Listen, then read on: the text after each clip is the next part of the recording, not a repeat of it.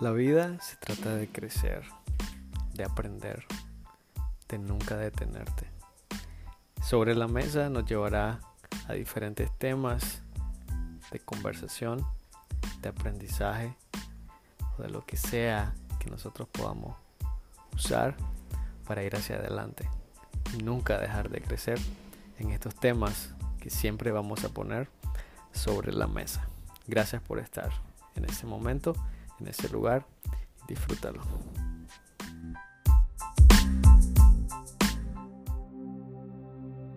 Episodio número 10. Eh, bienvenidos, estamos en un nuevo tiempo para poder aprender, tiempo de disfrutar. Estamos en Sobre la Mesa, primera temporada, hablamos sobre principios de interpretación, hablamos sobre hermenéutica específicamente. Así que espero que hasta este momento ya llevemos varios principios en nuestro cuaderno, en nuestra mente, para que así podamos crecer en la interpretación de lo que nosotros leemos en la palabra del Señor. Así que el día de hoy vamos a continuar el episodio anterior, la parte anterior donde estamos viendo el principio de las dispensaciones y ya vimos tres dispensaciones, ¿verdad? Si no han escuchado, pues está en el episodio anterior para que puedan ponerse al día. Pero el día de hoy vamos a comenzar con la dispensación de la promesa y esa es la dispensación número 4. Así que póngase cómodo, póngase listo para aprender y con su cuaderno, con su lápiz, con su Biblia, iniciamos esta sesión de hoy. Esta sesión número 4 nosotros vamos a hablar acerca de la dispensación de la promesa. Esta nosotros la vamos a encontrar en Génesis 11, 10 hasta Éxodo capítulo 15. Esa es la cita clave que abarca esta dispensación. La cita eh, ya específicamente es Génesis capítulo 11, 10 hasta Génesis 15, 21. Ok, vamos a ver la duración. La duración de, este, de esta dispensación, perdón, la podemos ver desde el llamamiento de Abraham hasta el éxodo. Eh, ¿A qué nos referimos con el éxodo? Nos referimos a la salida del pueblo de Israel de Egipto. ¿Ok? Eso, entonces abarca aproximadamente un periodo de unos 500 años esta dispensación. Aquí. Ok, ¿cuál era la responsabilidad humana? La responsabilidad humana nosotros la podemos ver en Génesis capítulo 12, en los primeros dos versos, ¿verdad? De ese capítulo. La responsabilidad, eh, Dios le dice a Abraham que tiene que alejarse de los parientes que él tiene. Una de las razones por las que él tiene que alejarse es porque sus parientes son idólatras. Y entonces cuando Dios quiere hacer algo, Él quiere primero que nosotros también nos separemos. Y es lo que le pide a Abraham. Eh, sepárate, perdón, de tus familiares que son idólatras en este caso, y te vas a ir a Canaán, a una tierra que yo te voy a mostrar y ahí te vas a quedar. Esa era la, responsabilidad que había en esta dispensación. Entonces ahí podemos ver, ¿verdad? Eh, una de las razones cruciales por la cual Abraham tenía que dejar su tierra era primero por la idolatría. Eh, también, ¿verdad? Él tenía que estar y hacer este camino solo. Dios se lo dice, tenés que salir de esta casa a la tierra que yo te voy a mostrar. Entonces, hablando sobre eso, podemos ver eh, algo muy importante en Génesis capítulo 26, ¿verdad? Donde, bueno, vamos a leer, a leer versículo 1, versículo 2 y versículo 3. Dice, después hubo hambre en la tierra, además de la primer hambre que hubo en los días de Abraham. Y se fue Isaac a Abimelech, rey de los filisteos, en Gerar, y se le apareció Jehová y le dijo, no desciendas a Egipto habita en la tierra que yo te diré. Habita como forastero en esta tierra y estaré contigo y te bendeciré porque a ti y a tu descendencia daré todas estas tierras y confirmaré el juramento que hice a Abraham tu padre. Aquí vemos a un Dios confirmando esta promesa con Isaac, con el hijo de Abraham. Y aquí lo vemos nosotros eh, reafirmándole cuál era su responsabilidad. Ok, ¿cuál fue el fracaso humano en esta dispensación? Lo miramos en Génesis 47, versículo 1. Eh, Luego leamos. Dice así, Vino José y lo hizo saber al faraón y dijo, mi padre y mis hermanos y sus ovejas y sus vacas, con todo lo que tienen, han venido de la tierra de Canaán y aquí están en tierra de Gosén. Estaban en Egipto.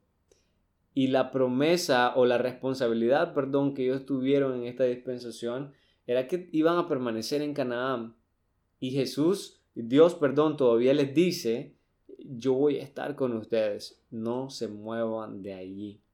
Sin embargo, las presiones de la vida, las presiones del mundo, las presiones cotidianas, el hambre específicamente, lo hizo caminar hacia el lugar que Dios le dijo que no lo hicieran.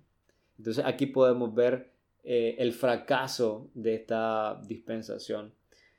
Eh, el doctor Scofield, ¿verdad? Un eh, súper erudito de la Biblia, por decirlo así, alguien que ha estudiado muchísimo la Biblia, eh, aquí habla sobre dos cosas, ¿verdad? Importantes acerca de la voluntad directiva de Dios y la voluntad permisiva. La directiva de Dios es la que Él nos dice eh, exactamente, yo quiero que haga esto.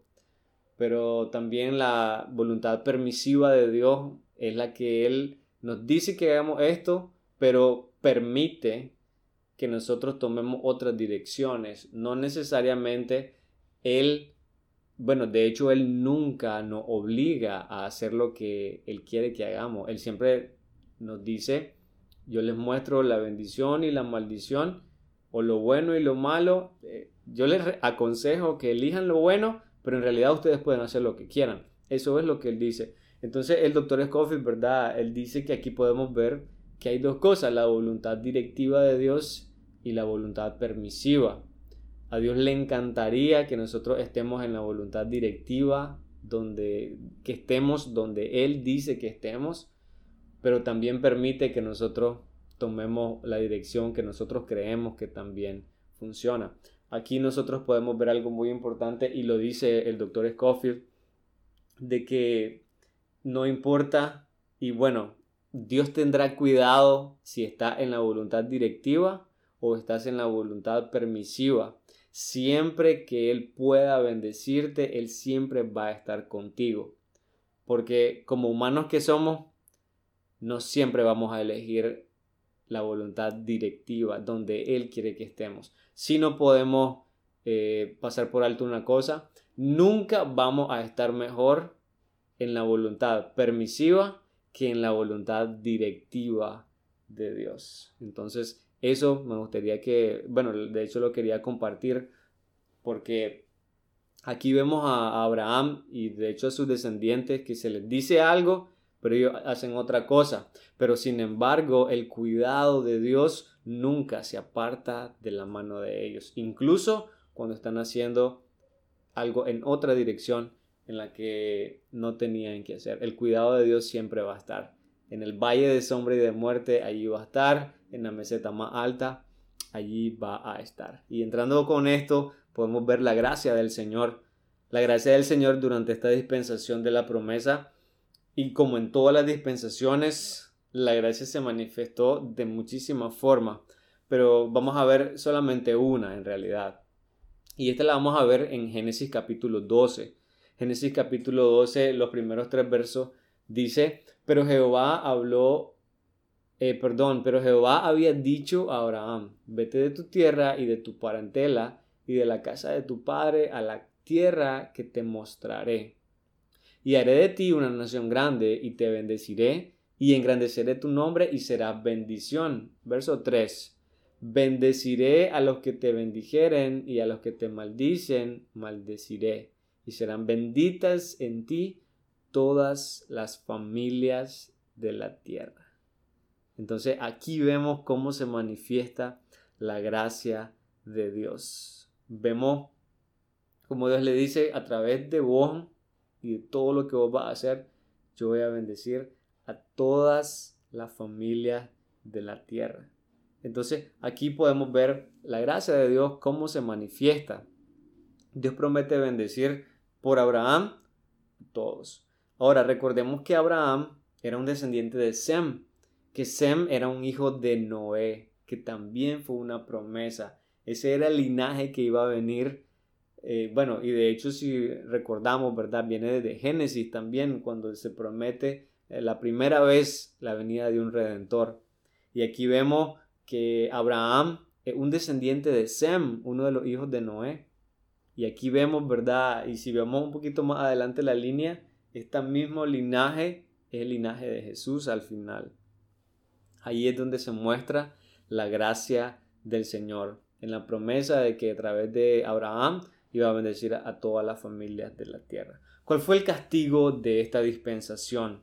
El castigo de esta dispensación es Éxodo eh, capítulo 1, ¿verdad? Ustedes lo pueden ver por ahí en Éxodo capítulo 1. Los hijos de Israel llegaron a ser literalmente esclavos y creo que nosotros sabemos la historia, ¿verdad? Respecto a eso. Esclavos de un pueblo que Dios le dijo que no fuera, pero fue donde ellos se fueron a buscar y es el pueblo de Egipto. Y por esta causa es que viene el fracaso porque no cumplieron con su responsabilidad.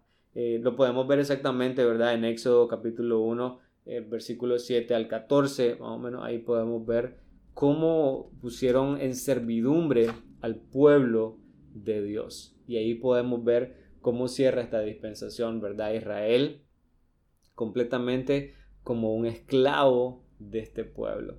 Entonces, esta es la dispensación de la promesa para que nosotros podamos ver cómo Dios trató en este periodo de tiempo eh, y ver, ¿verdad?, las cosas que suceden más. Les animo para que puedan leer, ¿verdad?, todo lo que abarque esta dispensación dentro de la Biblia, dentro de su, copia de la Biblia. Y ahí nosotros vamos a notar otros aspectos súper importantes. Aquí estamos tocando algunos aspectos, ¿verdad?, eh, un poco superficiales, pero simplemente les estamos dando, eh, quiero compartir con ustedes las herramientas para que ustedes puedan profundizar un poco más y ver estas dispensaciones. Ok, continuamos con la siguiente dispensación y es la dispensación de la ley, que es la quinta dispensación, la dispensación de la ley. Esta es una de las dispensaciones que abarcan muchísimos eh, libros bíblicos, libros de la Biblia. Eh, y la vamos a encontrar nosotros desde Éxodo capítulo 19 y la vamos a ver hasta el final de los cuatro evangelios. Hasta el final de los cuatro evangelios. Aquí nosotros podemos notar, ¿verdad?, que están eh, la mayoría de los libros del Antiguo Testamento y cuatro libros del Nuevo Testamento. ¿Cuánto dura esta dispensación? Aproximadamente, ¿verdad? 1500 años. Ahora, pero esta dispensación comienza en el Sinaí, en Éxodo y termina exactamente en el Calvario con Jesús. Esa, esta dispensación no creo que se nos olvide, ¿verdad? Eh, como inicia. Inicia en el monte Sinaí y termina en el Calvario con Jesús. ¿Cuál era la responsabilidad eh, humana en esta dispensación? Éxodo 19.5, nosotros podemos ver que hay algo ahí, ¿verdad? Bueno, podemos ver dos pasajes ahí, Éxodo 19, 5 y Juan también capítulo 1. Éxodo 19, 5 dice, ahora pues, si diereis oído a mi voz y guardareis mi pacto, vosotros seréis mi especial tesoro sobre todos los pueblos, porque mía es toda la tierra. Ahora, Juan 11, Juan capítulo 1, perdón, versículo 11 y versículo 12. Dice así, y a lo suyo vino y los suyos no le recibieron. Mas a todos los que le recibieron, a los que creen en su nombre, les dio potestad de ser hechos hijos de Dios. Vemos en Éxodo la responsabilidad que ellos tenían era, escúchenme, guarden mi pacto y ustedes van a ser mi especial tesoro. Ustedes van a ser mi especial tesoro. Obedezcan. La responsabilidad de, Israel en esta dispensación era guardar los mandamientos y recibir al Mesías cuando éste viniese. Eso era la responsabilidad humana. Ahora, la obediencia perfecta a los diez mandamientos y a todas las leyes, ¿verdad? Dadas en el Sinaí, tanto sociales como religiosas, eh, los requisitos de Dios para Israel, todo eso tenía que ser cumplido. Y el hombre tenía este mandamiento, este mandato. Ahora, si ustedes, si todos hemos tenido la oportunidad de leer acerca de todo lo que se les pedía, era increíble la cantidad. Y se necesitaba obedecer completamente cada ley. Ahora, debemos recordar que la ley eh, no da un medio a la salvación. Sin embargo, nosotros lo que podemos ver ahí es un espejo donde nosotros podemos ver nuestra propia condición. Entonces, pero siempre aquí podemos ver y notar en la dispensación que el hombre o que nosotros nunca somos capaces, capaces, perdón, nunca hemos sido capaces de cumplir con la ley. Nunca hemos sido capaces. Intentamos por un lado, intentamos por otro, pero nunca hemos sido capaces de cumplir la ley. Y eso es algo que creo que Dios quería mostrar en cada momento. Nosotros nunca podemos ganar nada por nuestros propios esfuerzos. Siempre, siempre, siempre Dios muestra que separados de Él o fuera de Él no podemos hacer absolutamente nada, absolutamente nada. Entonces, Dios no dio la ley como un medio para salvación. Pero, sin embargo, para que los hijos de Israel tuvieran compañerismo con Dios y para que gozaran de sus bendiciones, se les dijo que debían de obedecer la Biblia, eh, perdón, la ley en este caso. Entonces ahí podemos notar algo importante. ¿Cuál es el fracaso de esta dispensación? El fracaso humano lo podemos ver, ¿verdad? De hecho, hay muchísimo que nosotros podríamos sacar de fracaso, pero nosotros podemos notar en el segundo libro de Reyes, el capítulo 17, eh, lo pueden leer, ¿verdad? En su momento, para que podamos profundizar ahí. Segunda de Reyes, capítulo 17, del 7 al 17, podemos ver ahí una evidencia de que este pueblo, ¿verdad? Que Dios le dijo, van a ser mi especial tesoro. Este pueblo no guardó, no guardó la ley y por lo tanto fue un fracaso de su responsabilidad. Tuvo un fracaso en su responsabilidad. Ahora, no solamente eso, lo miramos en Juan también cuando dice que a los suyos vino y a los suyos no le recibieron. Su responsabilidad era tomar al Mesías con los brazos abiertos. Pero no fue así. Lo que hicieron fue rechazar al Mesías. Cerraron sus brazos, cerraron sus manos y dijeron, este no es, este no es. Es demasiado pobre para que sea nuestro Salvador, es demasiado ordinario para que sea nuestro Salvador viene de una familia que, que, no, nada que ver, ese es un carpintero, si ese lo miramos ahí en la calle correr, no es posible que este sea el Salvador, no es posible. Y nosotros podríamos verlo, ¿verdad? Un poquito más profundo en el, mismo libro de Juan, el capítulo 19, donde podemos ver que no le recibieron, más bien lo que hicieron. Bueno, leamos los versos para que miramos lo que sucede. Eh, con un doble fracaso en esta dispensación. La primera es que no logran ellos, ¿verdad? Eh, cumplir con la ley, pero además, bueno, leamos el doble fracaso, Juan 19, 14. Era la, la, preparación de la Pascua y como la hora sexta, entonces dijo a los judíos, He aquí vuestro rey, versículo 15, pero ellos gritaron, Fuera, fuera, crucifícale. Pilato les dijo, ¿A vuestro rey he de crucificar? Respondieron los principales sacerdotes, no tenemos más rey que el César. ¿Se imaginan ustedes la cara de Dios en ese momento? ¿Se imaginan ustedes el corazón de Dios en ese momento? No tenemos más rey que César, el mismo pueblo por el cual él dijo, ustedes van a ser mi especial tesoro en Éxodo. Estaba diciendo nosotros no tenemos más rey que el César. Versículo 16. Así que entonces lo entregó a ellos para que fuese crucificado. No solamente lo rechazan, no solamente el fracaso es que ellos no cumplen con la ley, el rechazo es que ellos lo asesinan. ellos se convierten en los asesinos del Redentor. Dice, tomaron pues a Jesús y lo llevaron. ¿Qué tipo de fracaso fue este? Fue un doble, triple fracaso y fue algo increíblemente injusto, doloroso.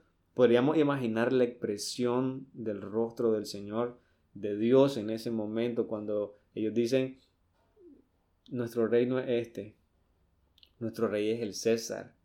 Ni siquiera podríamos compararlo ¿no? en la vida real. El César y Dios es como increíble. Pero ese fue el fracaso de ellos. ¿Cómo se muestra la gracia de Dios en esta dispensación? Muchas veces durante esta dispensación, la ley, eh, la dispensación de la ley, perdón, Dios mostró su gracia de muchas formas cada vez quería enseñar al hombre que éste podía ser salvo y que podía cumplir con la voluntad de Dios solamente por la gracia. Como yo lo decía, no, podemos cumplir con la ley de Dios y ser salvos por nosotros mismos, eh, a, través de la gracia nada más que nosotros podemos recibir ese don perfecto. Entonces aquí podemos ver que la gracia de Dios fue manifestada aun cuando Dios dio la ley. Eh, hay los versos de Romanos, ¿verdad? Nosotros los podemos ver y eh, los versos de Romanos, los primeros capítulos hablan totalmente sobre la ley. Y en Romanos, ¿verdad? El capítulo 3, la ley de Dios era un espejo, era lo que estaba mencionando, donde nosotros podemos ver cuán malo yo soy. Qué increíble es mi pecado y que no hay nada que yo pueda hacer para quitarlo de mí. Pero uno de los versos que me conmueve muchísimo es el capítulo 10 de Romanos y el verso 4, porque el fin de la ley es Cristo, para justicia a todo aquel que cree. Solo en la ley es que nosotros podemos ver nuestro pecado, pero también podemos entender que la única propósito de la ley es que nosotros lleguemos a los pies de Cristo. Para que la justicia de Dios, de Jesús, sea puesta, imputada en nosotros. No porque nosotros lo merezcamos, no por lo bueno que nosotros hacemos, no, porque tal vez somos lo peor de esta tierra, porque tal vez nosotros y nuestra humanidad siempre rechaza al Señor, porque tal vez nosotros y nuestra carnalidad siempre elige lo contrario a lo que Dios pide. Entonces allí Cristo es el fin de la ley para justicia a todo aquel que cree. Entonces la palabra fin en este verso, ¿verdad? Se puede traducir como meta, como propósito. Entonces podemos decir que el propósito de Dios en, darnos la ley es para que nosotros, ¿verdad? Como hombres carnales, pecaminosos, pudiéramos ver cómo Dios nos ve a través de la ley. Podemos ver cuán malos somos, pero que a través de Cristo nosotros somos justos. Y eso es súper importante que nosotros lo podamos entender. Entonces, eh, animo para que puedan leer los primeros capítulos de Romanos, donde entendemos que la ley se dio para eso, para el conocimiento de mi pecado. Ahora, ¿cuál es el castigo aquí? El castigo de Dios eh, fue doble en realidad. Primero, Israel es llevado al cautiverio, ¿verdad? En Babilonia por 70 años. Ese es el primer castigo. Y el segundo eh, castigo, ¿verdad? Es que vino como resultado eh, la crucifixión de Cristo el resultado de esto fue que Jerusalén es destruida y los judíos fueron esparcidos por el mundo para llegar a ser objeto de burla y persecución. Es hasta el día de hoy y el pueblo de Israel anda vagabundo, ambulante, rodeando alrededor del mundo. Todavía. Pero en el momento ellos sufren una dispersión y una persecución increíble porque simplemente ellos no obedecieron la ley y crucificaron a su Salvador. Aquí nosotros podemos ver esta parte súper importante acerca del castigo. El castigo de, Dios sobre Israel entonces podemos decir fue doble. Y esto es cuando nosotros podemos ver que Dios siempre, siempre muestra gracia en cada dispensación. Además de que hay un castigo, la gracia no se termina nunca.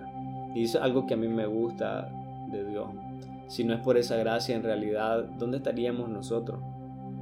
¿Dónde estarían todas estas personas que lograron conocer a Cristo? ¿Quién sabe dónde estaríamos?